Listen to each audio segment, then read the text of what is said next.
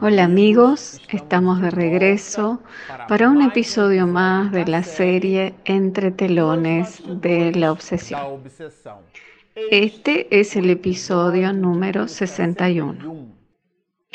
Bueno, a usted que nos está acompañando a través de este canal, le decimos que con este episodio nosotros estamos iniciando el capítulo número 16.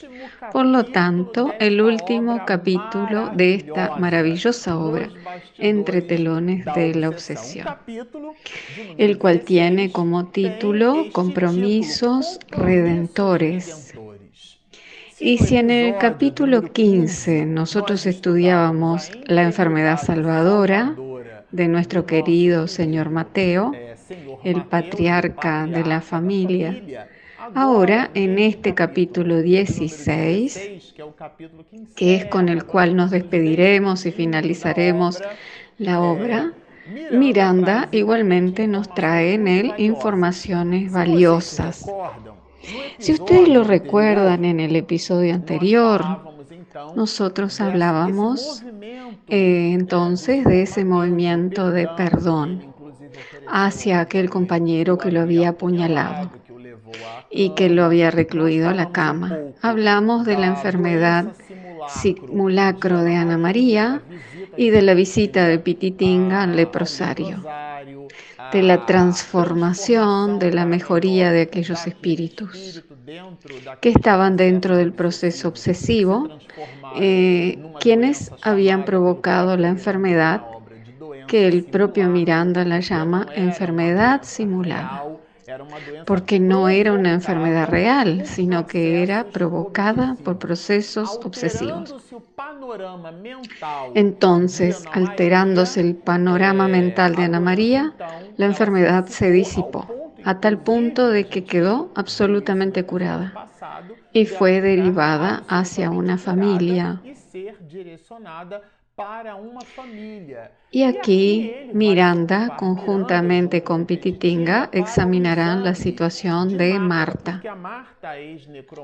Porque la ex necromante era una medium con muchas habilidades, ya que tenía contacto con varios espíritus. y a través de eso ella realizaba sortilegios y cobraba sus consultas. Y mediante el diálogo con esos espíritus, ella le brindaba informaciones a las personas y les cobraba. Era un tipo de permuta que realizaba con ellos, un connubio espiritual y eso le provocó a ella condiciones muy graves dentro de su propuesta espiritual.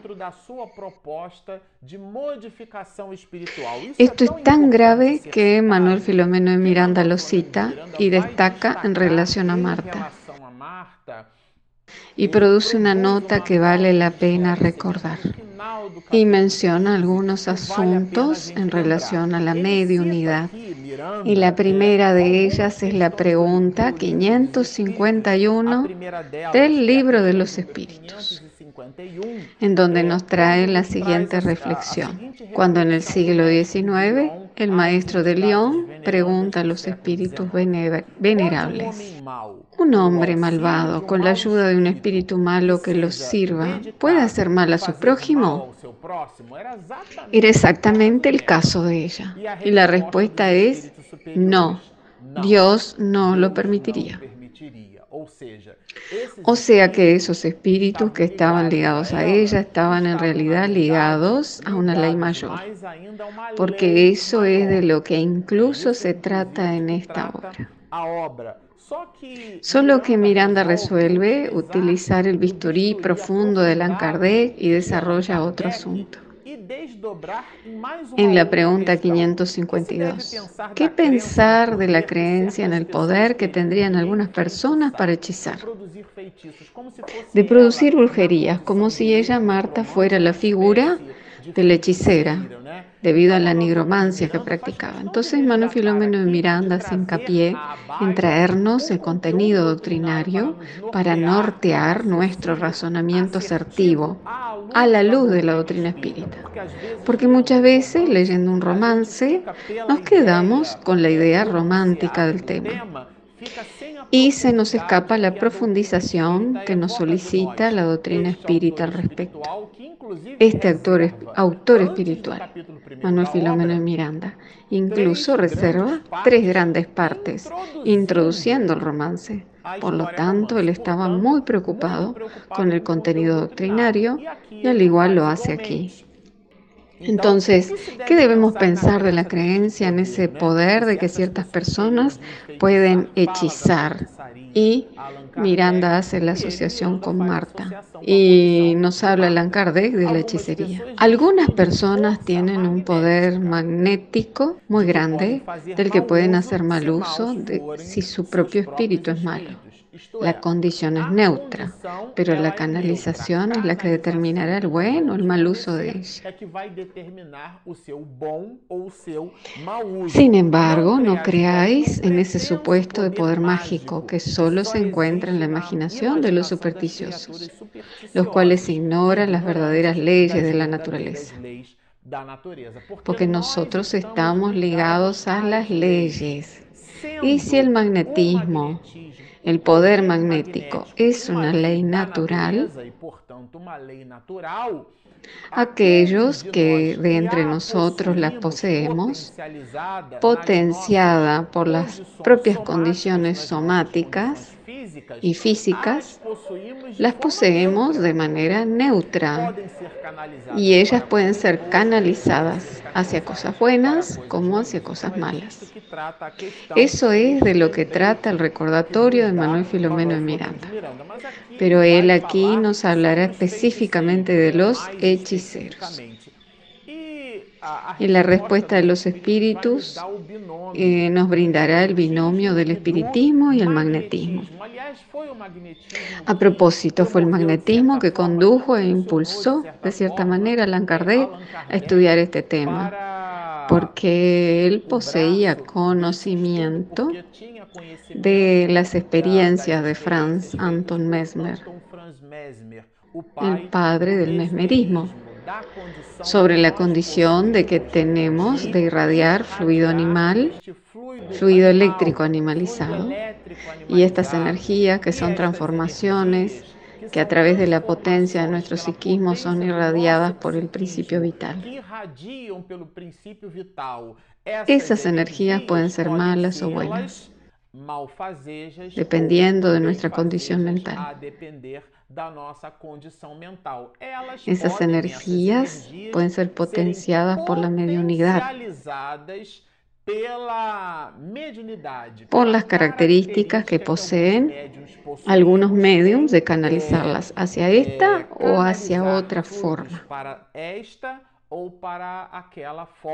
Es muy importante tener esto en mente. Y Marta poseía esas características.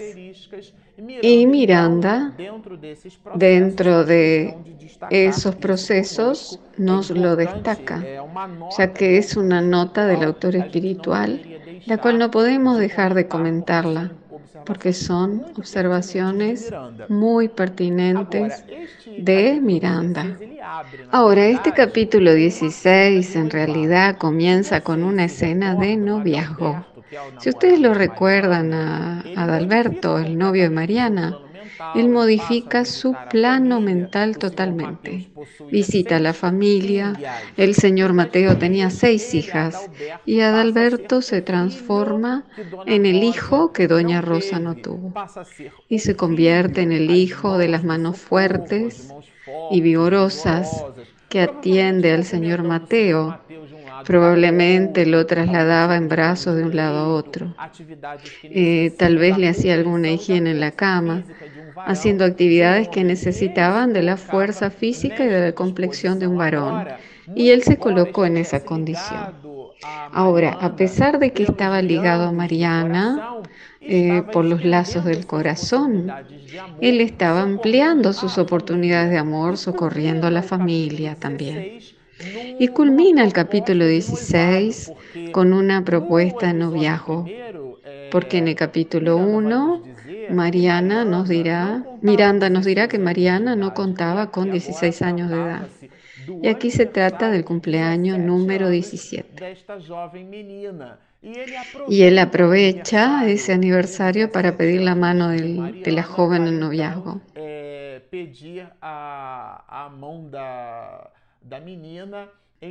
Y habla Miranda de las personas que estaban presentes.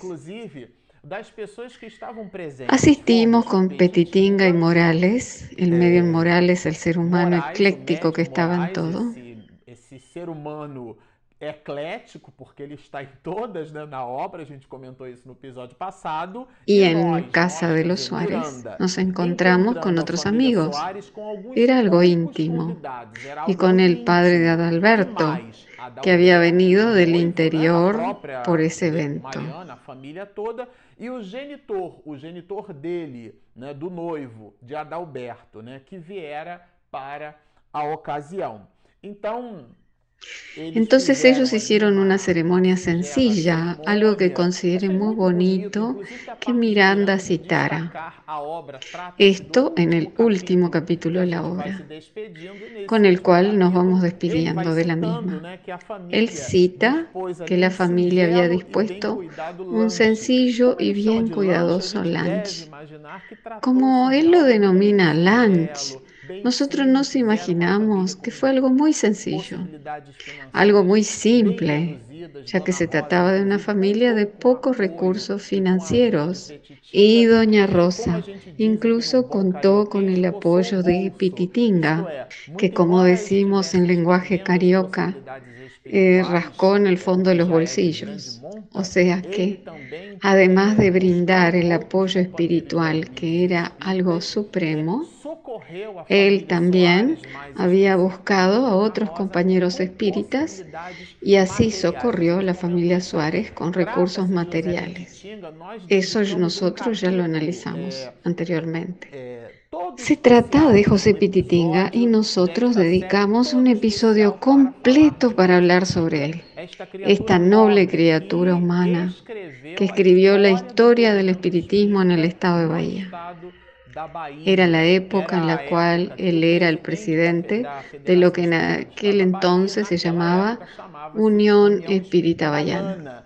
Y tenía como brazo derecho nada más y nada menos que al propio Manuel Filomeno de Miranda. Entonces, estamos hablando aquí de almas nobles, de espíritus con muchas habilidades y ellos estaban allí ligados a aquel momento feliz. Estaban entrelazándose con los corazones. Es interesante mencionarlo aquí, porque ellos simplemente no estaban en la actitud de quien cumple su obligación y se va. No, al contrario. Ellos continuaron auxiliando a la familia y se ligaron a aquel instante de felicidad. Y Miranda profundiza más en este capítulo y nos dirá así sobre el diálogo de Adalberto con Pititinga. Y aquí se trata de una enseñanza muy doctrinaria de la primera parte del capítulo 16, al cual nosotros lo dividimos en dos partes. El novio le pregunta a Pititinga así. Si no sería justo que en el espiritismo hubiese alguna ceremonia basada en las lecciones evangélicas para conmemorar los grandes acontecimientos de la vida. Él le estaba preguntando a Pititinga si de alguna manera en la casa espírita no habría alguna forma de conmemorar aquel noviazgo. Y nosotros creemos que Miranda se sirve de este episodio para traernos elementos doctrinarios para nuestro aprendizaje.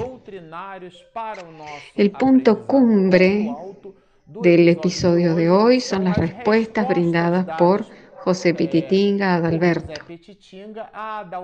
a este personaje novio de Mariana.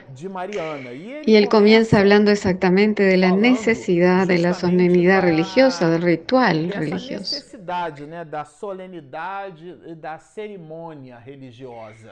Y por otra parte, Pititinga inicia la respuesta con una pregunta. una pregunta. En las prácticas externas y en el lujoso culto de la actualidad. ¿Qué encontraremos de las lecciones vivas y puras del Cristo? Es una reflexión que él le propone al joven y desarrolla dicha reflexión.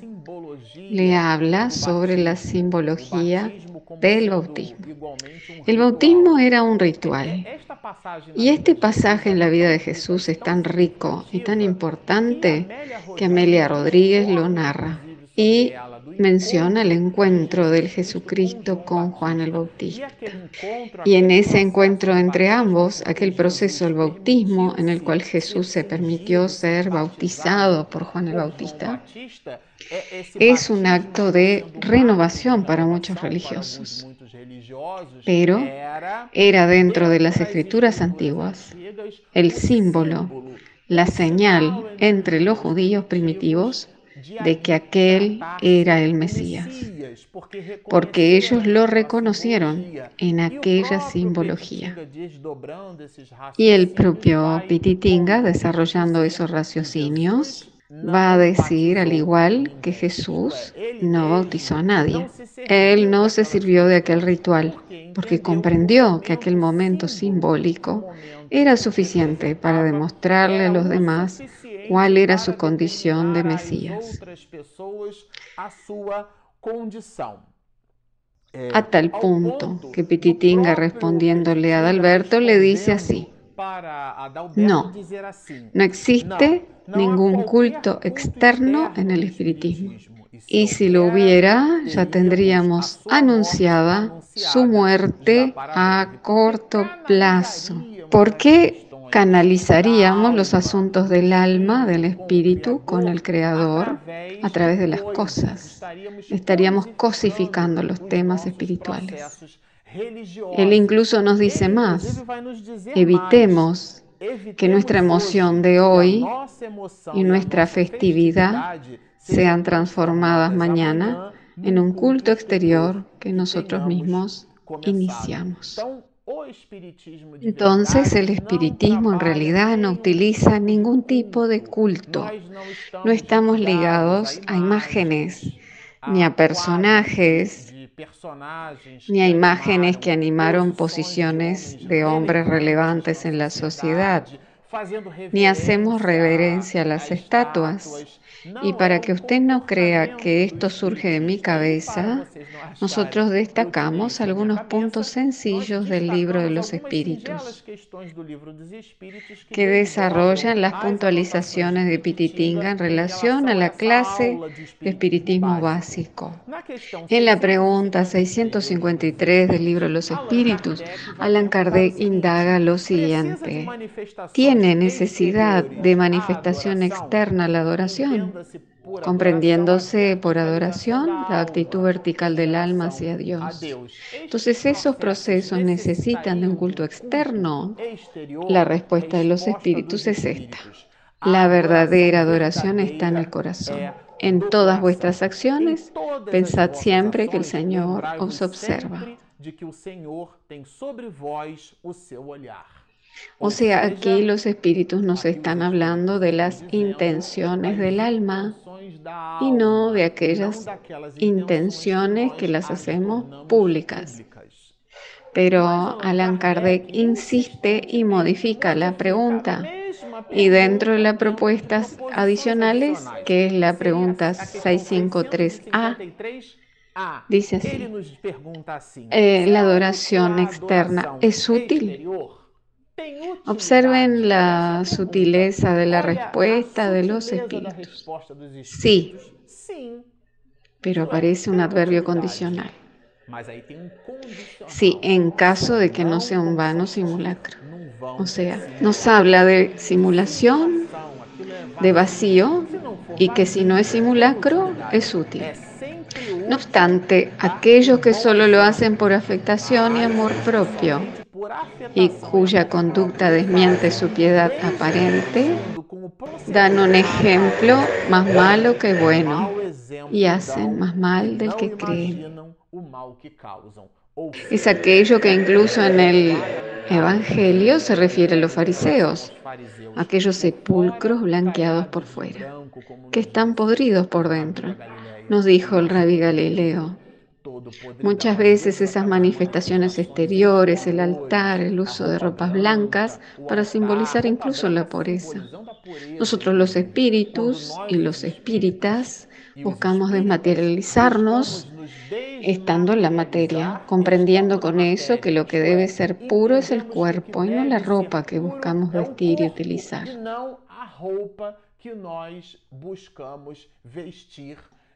Y aquí Allan Kardec traerá otra pregunta en la razón, directa, en la proporción directa de las anotaciones de Pititinga y las indagaciones realizadas por el novio.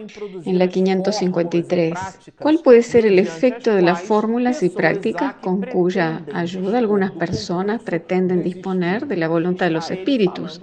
Él está hablando de esos movimientos exteriores y la respuesta de los espíritus alineada, alineadas con las observaciones de Pititinga y con las otras dos que leímos anteriormente están en la misma dirección.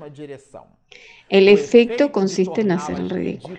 Señores, yo considero que sobre esto podríamos meditar muchas semanas. ¿Cuál es el efecto producido por esas manifestaciones exteriores? Y aquí los espíritus dividen en dos grupos la respuesta. El primer grupo consiste en hacer el ridículo si obran de buena fe.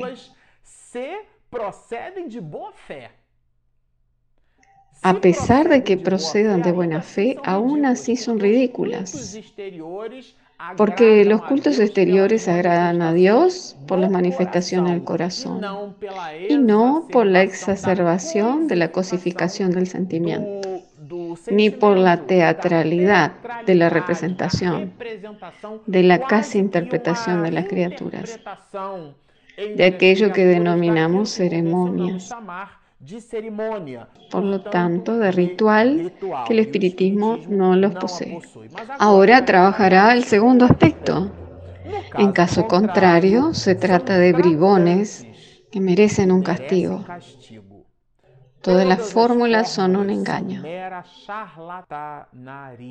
Señores, esto es muy grave y es objeto de mucha reflexión. No existe ninguna palabra sacramental ningún signo cabalístico o talismán que ejerza algún tipo de acción sobre los espíritus.